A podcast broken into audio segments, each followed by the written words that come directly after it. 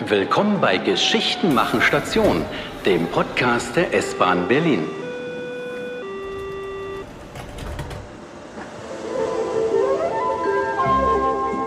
Heute wollen wir euch mitnehmen auf einen Ausflug nach Potsdam.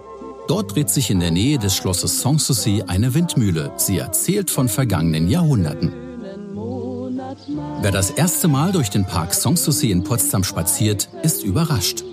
Oberhalb von plätschernden Wasserspielen, alten Weinreben, knorrigen Parkbäumen, bunten Blumen und marmornen Statuen steht eine Mühle.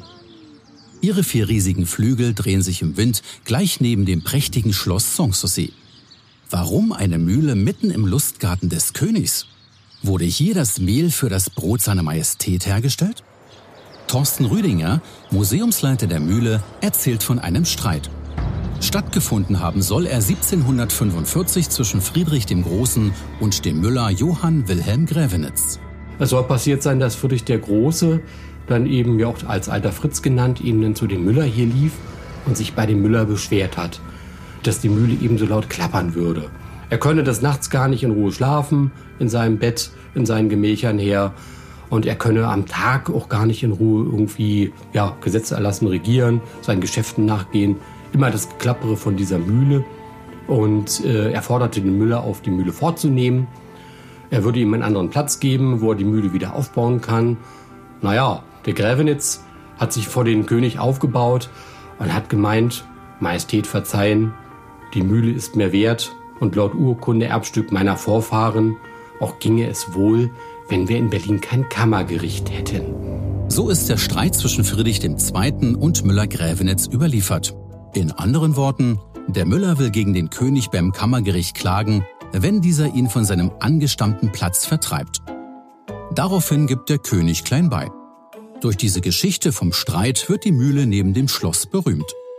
Zeichnungen, Gemälde, Lieder und sogar ein Theaterstück erzählen vom Sieg des Müllers Grävenitz gegen seinen König. Doch es handelt sich nur um eine Legende. Der König konnte gar nicht aus seiner Nachtruhe gerissen werden, denn das Schloss Sanssouci gab es zur damaligen Zeit noch nicht.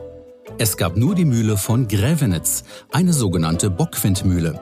Sie wird 1738 in Betrieb genommen und knapp 50 Jahre später durch eine größere Galerie Holländer Windmühle ersetzt. Sie versorgt auch weiterhin die Bevölkerung mit Mehl und bleibt nach ihrer Stilllegung 1858 bis zum Zweiten Weltkrieg erhalten. Laut Thorsten Rüdinger gibt es aber keinen Beleg dafür, dass jemals ein Gramm Mehl aus der neuen Mühle in die Schlossbäckerei geliefert wurde. Dann die große Zäsur, 27. April 1945, so wie die Berichte gehen, an einem schönen, warmen, sonnigen Frühlingstag. Auch in Potsdam wurde hier gekämpft in den letzten Tagen des Zweiten Weltkrieges Unterhalb der Mühle blieb wohl ein sowjetischer Panzer stehen. Der ist dann in Brand geschossen worden, der ist explodiert. Ein sogenanntes Schweizerhaus und die Mühle selbst sind eben abgebrannt. Erst in den 1980er Jahren wird damit begonnen, die Mühle wieder aufzubauen, die im Krieg zerstört wurde. 1993 dann die feierliche Einweihung. Endlich drehen sich die Flügel wieder im Wind. Einige Jahre später wird in der Mühle dann auch wieder Mehl, Roggen, Weizen und Dinkel hergestellt. Wie das funktioniert, erfahren Besucher bei einer Führung durch das Gebäude, das heute ein technisches Museum ist. Gigantische Räder aus Holz drehen sich unter dem Dach der Mühle. Ihre Zähne greifen ineinander. Sie übertragen die Kraft des Windes und bewegen so den Mühlstein und das Siebwerk, welches für das feine Mehl sorgt. Wir befinden uns jetzt hier auf dem Mahlboden. Der Mahlboden wird auch Steinboden genannt, weil es hier die Mühlsteine gibt. Man hat immer zwei Steine, die zusammenarbeiten. Ich habe den unten fest eingerichteten Bodenstein und dieser hier, das ist der darüber angeordnete Läuferstein.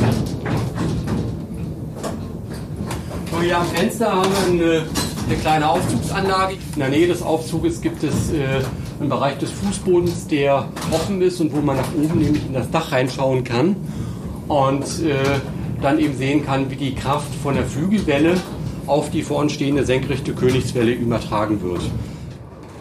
Ob die Mühle reibungslos ihren Dienst tut, weiß der Müller, der in der Windmühle arbeitet. Sein Name ist Friedrich Schüler. Er kennt die Geräusche seiner Mühle ganz genau. Also ein Müller arbeitet praktisch blind.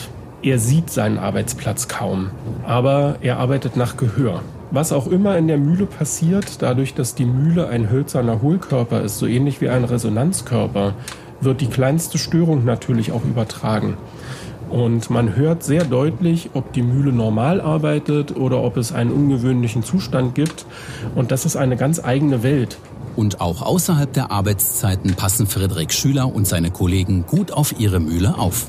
Wenn jetzt nachts ein schweres Wetter aufzieht, dann gibt es auf jeden Fall jemanden, der zur Mühle fährt, der guckt, dass alles in Ordnung ist, dass der Wind wirklich von vorne kommt.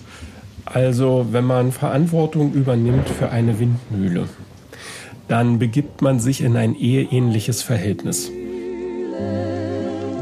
Im Park von Sanssouci kann viel erzählen aus längst vergangener Zeit. Die alte Mühle im Park von Sanssouci sah mancher ersten Liebe Glück Das war Geschichten machen Station, der Podcast der S-Bahn Berlin. Wenn ihr keine Episode verpassen möchtet, abonniert uns einfach. Und wenn ihr Lust habt, entdeckt weitere Orte auf s-bahn.berlin.